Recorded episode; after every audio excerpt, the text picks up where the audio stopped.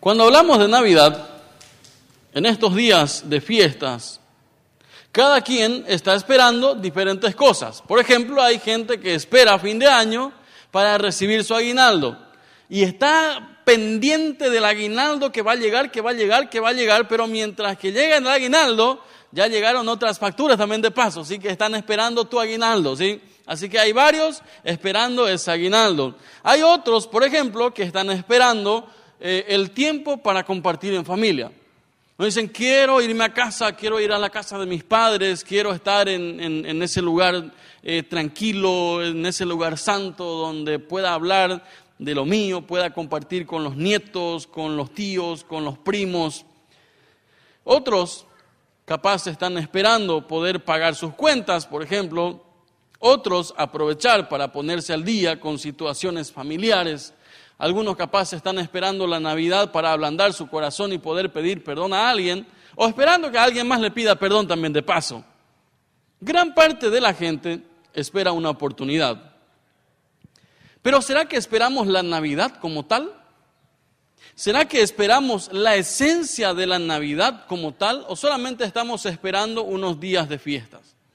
¿Será que estamos esperando uno o dos días en donde podamos comer bien, compartir bien, uno o dos pavos, eh, un chanchito, una gallina, no sé cuál te toque hacerlo? Pero, ¿qué estás esperando? ¿Estás esperando una oportunidad o la esencia de la Navidad? Hoy queremos ver algunas oportunidades que Dios creó con el nacimiento de su Hijo. Algunas oportunidades que Dios trajo para el ser humano a través del nacimiento de Jesús. Tres oportunidades. Por eso hoy pregunto de vuelta, Navidad o oportunidad, ¿cuál estás esperando? Y las acompaño que abran conmigo en el libro de Lucas, Lucas capítulo 2. Libro de Lucas, capítulo 2. Dice lo siguiente. Desde el versículo 6 dice, mientras estaban en Belén, a María le llegó la hora de tener su primer hijo. Y como no encontraron ningún cuarto donde pasar la noche, los hospedaron en el lugar de la casa donde se cuidan los animales. Cuando el niño nació, María lo envolvió en pañales y lo acostó en un pesebre. Esa misma noche unos pastores estaban cuidando sus ovejas cerca de Belén. De pronto, un ángel de Dios se les apareció y la gloria de Dios brilló alrededor de ellos. Los pastores se asustaron, pero mucho el ángel les dijo, no tengan miedo, les traigo una buena noticia que los dejará muy contentos. Su Salvador acaba de nacer en Belén, es el Mesías, el Señor. Lo reconocerán porque está durmiendo en un pesebre, envuelto en pañales. De pronto muchos ángeles aparecieron en el cielo y alababan a Dios cantando, Gloria a Dios en el cielo y paz en la tierra para todos los que Dios ama. Después de que los ángeles volvieron al cielo, los pastores se dijeron unos a otros, vayamos corriendo a Belén para ver esto que Dios nos ha anunciado. Navidad y oportunidad. ¿Cuál esperas? ¿Cuáles son las cosas que más te marcaron en las experiencias que has tenido hasta ahora en la Navidad? ¿Cuáles son las cosas que podrías decir hoy cuando alguien habla de Navidad, yo me acuerdo de esta experiencia. Por ejemplo, ¿cuáles son esas cosas que podrías decir, aquella Navidad me marcó la, la, vida, me marcó la vida porque hicimos tal cosa, porque pasamos tiempo con fulano, porque pasamos tiempo con fulana? ¿Cuáles serían esas cosas que hoy podrías decir? Esto es lo que más me acuerdo de la Navidad. Año 1999. Muchos de los que están acá todavía ni nacieron en el 99.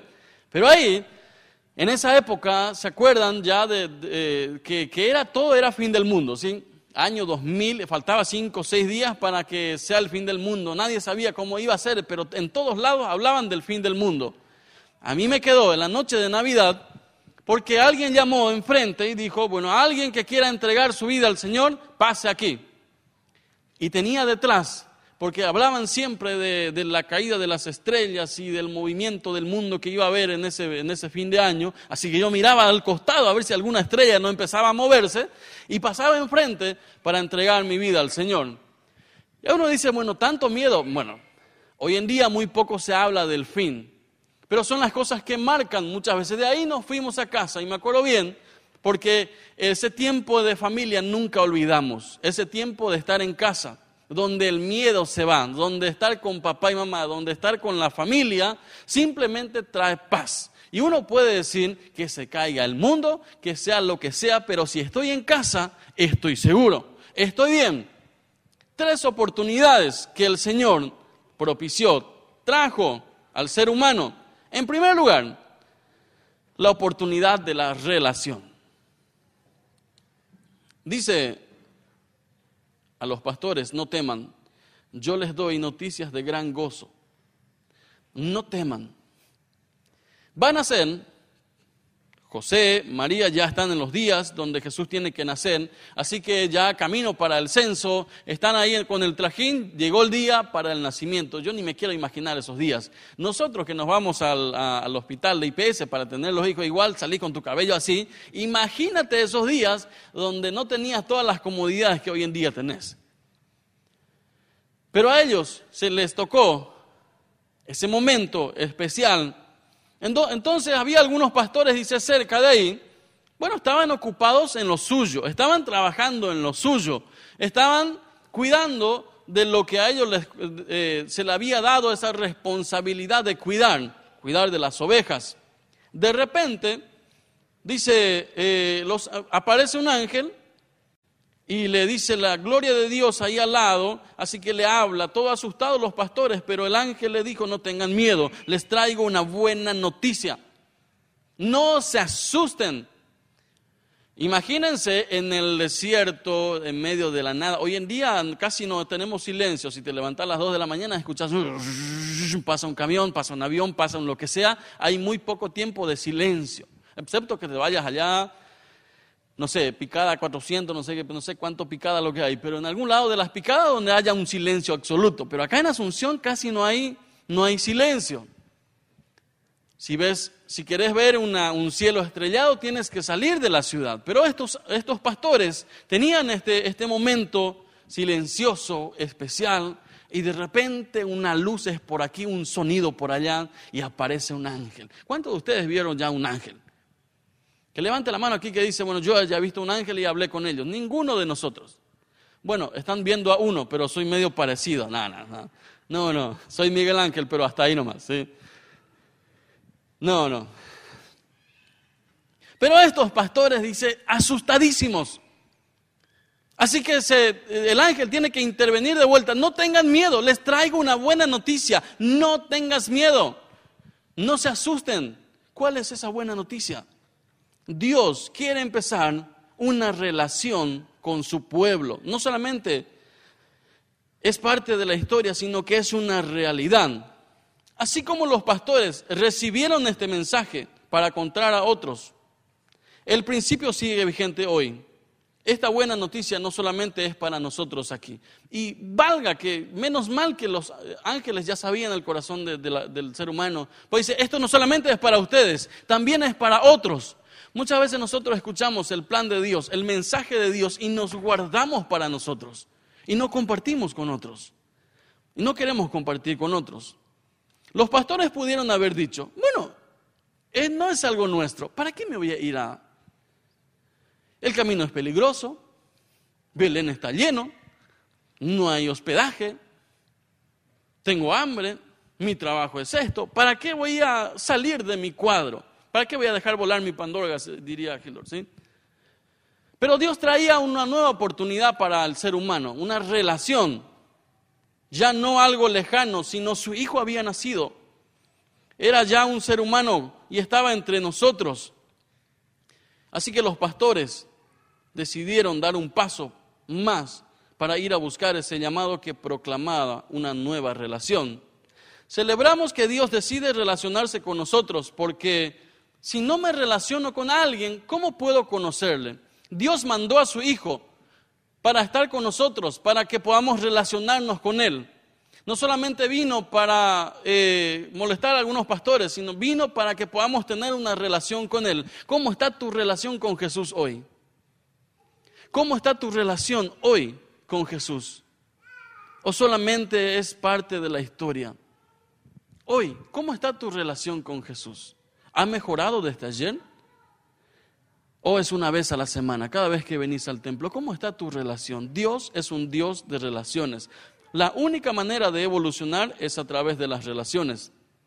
Entonces, hoy podemos decir, Dios nunca se va a acomodar para nosotros, sino que Él nos cambia a través de la relación con Él. La buena noticia que trajeron para los pastores, para que ellos puedan llevar a otros. Dios quiere relacionarse con ustedes. Ha nacido un Salvador, ha nacido el Rey, ha nacido entre ustedes, así que vayan a verlo. Quiere tener una relación, quiere tener una, una comunión con ustedes. Ya no tengan miedo, no se asusten, no se queden helados. Siga, vamos para adelante. A veces hablamos de Dios, a veces presentamos el plan y dice, mira, no, este no es el tiempo para mí, capaz un poco más adelante, pero Dios hoy te da una oportunidad en esta Navidad. Dios quiere tener una relación contigo.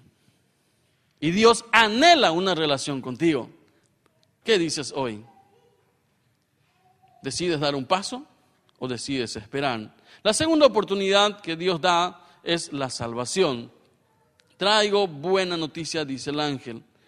No tengan miedo, la buena noticia les dejará muy contentos. Su Salvador acaba de nacer en Belén. El Mesías, el Señor. Traigo una buena noticia. El Salvador ha nacido. La oportunidad que Dios te da hoy es que no solamente Él quiere una relación, sino quiere la salvación para tu vida. Y capaz algunos dicen, pastor, pero ¿acaso no viene primero la salvación? Conozco a grupos que se pasan años y años hablando acerca de si la salvación se pierde o no. Y se pasan años, hasta tienen más canas que yo, hablando de ese tema. Si se pierde, no se pierde, se pierde, no se pierde. Yo siempre pregunto, ¿alguien ganó alguna vez esas discusiones? Siempre digo lo siguiente, si tienes una relación con Dios, lo último que te preocupa es la salvación, porque si estoy con Él, al final la relación es de Él hacia mí, no de mi persona hacia Él. Entonces, si tengo una relación, lo segundo que viene es la salvación. Así que no me preocupa porque Él ya cocinó mi salvación hace dos mil años. Uno dicen, pero pastores, eh, no, no, no. Bueno, cada uno con lo suyo. Dios trajo la oportunidad de tener, disfrutar de la salvación. Y esta Navidad es una oportunidad para hablar de su salvación. Esta Navidad es una oportunidad para dar esta noticia más grande que podemos celebrar. Dios trajo salvación a un pueblo perdido. Aquellos que hoy en día por la pandemia están desesperados, angustiados, eh, enojados, pichados, rayados y todos los hados, preséntale el plan de salvación para que se tranquilicen aquellos que hablan hasta por los codos contra el gobierno y maldiciendo y lo que sea, preséntale el plan de salvación para que se tranquilicen. Y capaz algunos dicen, ¿estás de acuerdo con el gobierno? No, yo no estoy hablando que estoy de acuerdo con el gobierno, pero nuestro deber es orar por ellos, hablar bien, bendecirles. ¿Estoy de acuerdo con lo que deciden? Muchas veces no. Pero no voy a caer en eso de, de maldecirles. Porque cuando hablo desde una perspectiva de salvación, es el mensaje de esperanza para un pueblo perdido. Aquellos que estaban, estábamos perdidos, Dios decidió darnos salvación. Y si estoy a salvo, ¿qué me puede preocupar? Hace tres días, bueno, hace dos días me hice el hisopado, eh, porque tenía algunos síntomas y algunos ¡ah! ya se están asustando ahí, ¿sí? No les voy a decir que me salió positivo, pues sería contra la ley. Me salió negativo, por eso estoy aquí hoy. A unos ya la cara así, ah, por eso te despertaste cuando te hablé de hisopado, ¿sí? Porque la gente tiene miedo. Eh, eh, eh, tiene un miedazo. Estábamos ahí en el hospital y algunos entraban así, pero ¿estás seguro que me va a salir negativo? ¿Cómo, cómo, cómo vas a ser negativo positivo? Pero, ¿vos sí que me voy a morir? No, sé. Puede ser que sí, puede ser que no. Pero, pastor, orar para que no me muera. Y dije, mira, el último que oré, falleció. ¿Qué quieres que te diga? Así que desde ahí no me pidió más oración. No, no, no, no, no, no, no. De hecho, nuestras, eh, nuestras palabras, no, es que esto, esto va en serio ya ahora, ¿sí? Para que no me acusen después de nada. eh, hay, momentos y momentos. Estamos orando por los hermanos que, que les salió positivo. Tenemos algunos eh, hermanos de la iglesia que, que les salió positivo esta semana. Así que nuestras oraciones por, por ustedes. Eh, que el Señor les renueve ahí en su hogar, ahí en su casa. Nuestros saludos para ustedes. Pero muchas veces la gente tiene un miedo exagerado. Ya me voy, ya me voy, ya me voy más o menos. Y digo, si estamos en la mano del Señor que salva y nos da esa oportunidad en esta Navidad, yo decía esta semana, viaje al interior o me quede aquí en, aquí en Asunción, me importa un comino. Igual mi relación y mi salvación con Dios está cocinado y voy a disfrutar aún en un 2x2 en mi cocina o en mi patio, en donde sea, pero lo voy a disfrutar. No va a depender de que viaje 100, 200, 500 kilómetros. No me van a quitar el gozo de la salvación con un decreto. Alabado sea el Señor y el pueblo dice amén. Así que cambia tu cara y deja de protestar contra el gobierno. Ora por el gobierno, deja de protestar negativamente. Y uno dice, bueno, el pastor vino con todo. Y no, eh, estábamos empezando recién. Punto dos. El Evangelio nació con la resurrección. Su base es la salvación, el resto es historia. Así que hoy la salvación nos trae esa satisfacción. Estoy a salvo. Pueden, como dice el apóstol Pablo, pueden tocar mi cuerpo. Hasta ahí. ¿Qué más? nada más. Así que miedo es lo último. Cuando tengas miedo, puedes avisarnos. Aparte de orar, vamos a, vamos a alentarte también. ¿sí? Eh, pero no dejes que el miedo invada en esta Navidad tu corazón. La relación y la salvación que viene de Dios permite que traiga frescura a tu corazón en esta Navidad. Tercer lugar y último, eh, la Navidad nos trae la oportunidad de una nueva adoración. Eh, eh, estaban estos tiempos de cuando éramos niños, en la noche de Navidad, el 24, eh, para, para celebrar más o menos hasta las 11, 11 y media de la noche. La costumbre era cantar en la iglesia, así de chiquititos. No teníamos opción porque los padres decían, vas a cantar esto y vas a cantar esto, ¿sí? Y cantábamos en coro las 7, las 8, las 9, cenábamos en la iglesia, las diez, las once y media, y todos ahí cantando una nueva adoración. Y uno dice, bueno, qué, qué aburrido. No era nada aburrido, estábamos en familia, estábamos en casa, estábamos entre hermanos. Podíamos cantar, no sé, uno cantaba en do, el otro en de, en di, no sé en qué lo que cantábamos, pero cantábamos con estilo. Una nueva adoración y disfrutábamos. Hoy en día, como muchas veces nos ocupamos tanto por lo que vamos a comer, por lo que vamos a gastar o por lo que vamos a vestir, nos olvidamos que la Navidad también es una oportunidad para una nueva adoración. La Navidad no solamente es para comer. Lo último de la Navidad es comer. ¿Cuánto comes? Cinco minutos, diez minutos estás en la mesa. ¿Y después? ¿Qué haces después? Preparaste mediodía casi toda la comida que vas a comer después en 10 minutos. Y después sobra otra. Pero la Navidad, la esencia es que podemos adorar a Dios. Y aquí los ángeles, dice, de pronto muchos ángeles aparecieron en el cielo y alababan a Dios cantando. Gloria a Dios en, el cielo y paz para todos los que aman a Dios en la tierra. Yo me hago esa eh, esa ilustración de que muchas veces nosotros somos caigüe para adorar a Dios, para cantar a Dios.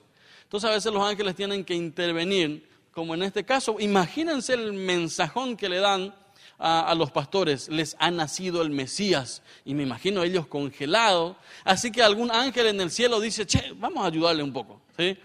Vamos a ayudarle un poco. Y le empujan al, al director de coro ahí para que aparezca ahí dice, aleluya, aleluya. De repente, ¿sí? dice, no, no, no, es un poco más, un poco más grueso. Aleluya, más o menos así, ¿verdad? A ver, venimos, ayúdame acá.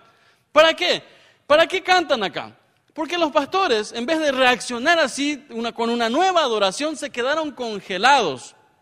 Así que si en esta Navidad te estás enfocando mucho en lo que vas a comer, mira, te digo hoy, ya les doy a ustedes esta tarea Saltá sobre la mesa y empezá a cantar, aleluya, aleluya. Una nueva adoración en tu casa. Que te llamen loco si quieren. Y si después el pastor me ordenó. Uno más. Una nueva adoración. No, no hace falta que seamos tan locos, ¿sí? Pero a veces cosas simples cambian y hacen la diferencia. A veces con poner una música de fondo, una adoración, a veces con tomarnos ese tiempo de preguntar. Hace unos años estábamos con una familia donde todo el mundo hablaba y no, nadie llegaba a ninguna conclusión y empecé a desesperarme porque este hablaba de esto, este hablaba de este, fulano hablaba de esto. Y yo dije, algo tengo que hacer porque eh, no estamos llegando a ningún lado, en, en Nochebuena, ¿sí? Así que de repente empecé a preguntar, dije, voy a pensar que estoy en mi oficina, en mi escritorio, y bueno, acá no tengo caramelo, pero voy a, voy a hacer algo acá, ¿sí? De repente empiezo a preguntar pequeñas cosas que podemos hacer. ¿Y qué te pareció esto? La, experiencia que me estaban, mira, estaba en un tractor, y siempre la, gente cuenta muy grande, ¿sí? Si uno tenía un tractorcito, el otro tenía un, no sé, un tanque por ahí. ¿Y cómo te sentiste cuando estaba ahí? Cuando iba a hablar otro, decía, espera un rato, vamos a escucharle primero. No, y estábamos ahí, partimos tal parte que esto. Iba a hablar otro, espera un ratito. De repente, estaba ahí como un moderador. ¿sí? Y, les, digo algo, no ligué esa noche, así que no tengan miedo. Nadie me pegó, nadie me dijo nada, me aguantaron. Pero esa, esa gente, esa persona que habló todo lo que quería hablar, valoró después que pudo hablar todo lo que quería hablar. Era uno a la vez. La práctica, el valor de dejar hablar a alguien todo lo que quiera hablar en la Nochebuena.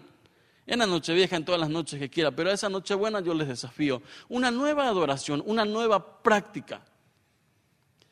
No se amolden a eso. De, yo estoy pensando seriamente lo, que me suelen hablar los hermanos aleguayos, su práctica de ¿cómo, cómo hacer el culto y después no hay, casi no hay cena, ¿sí?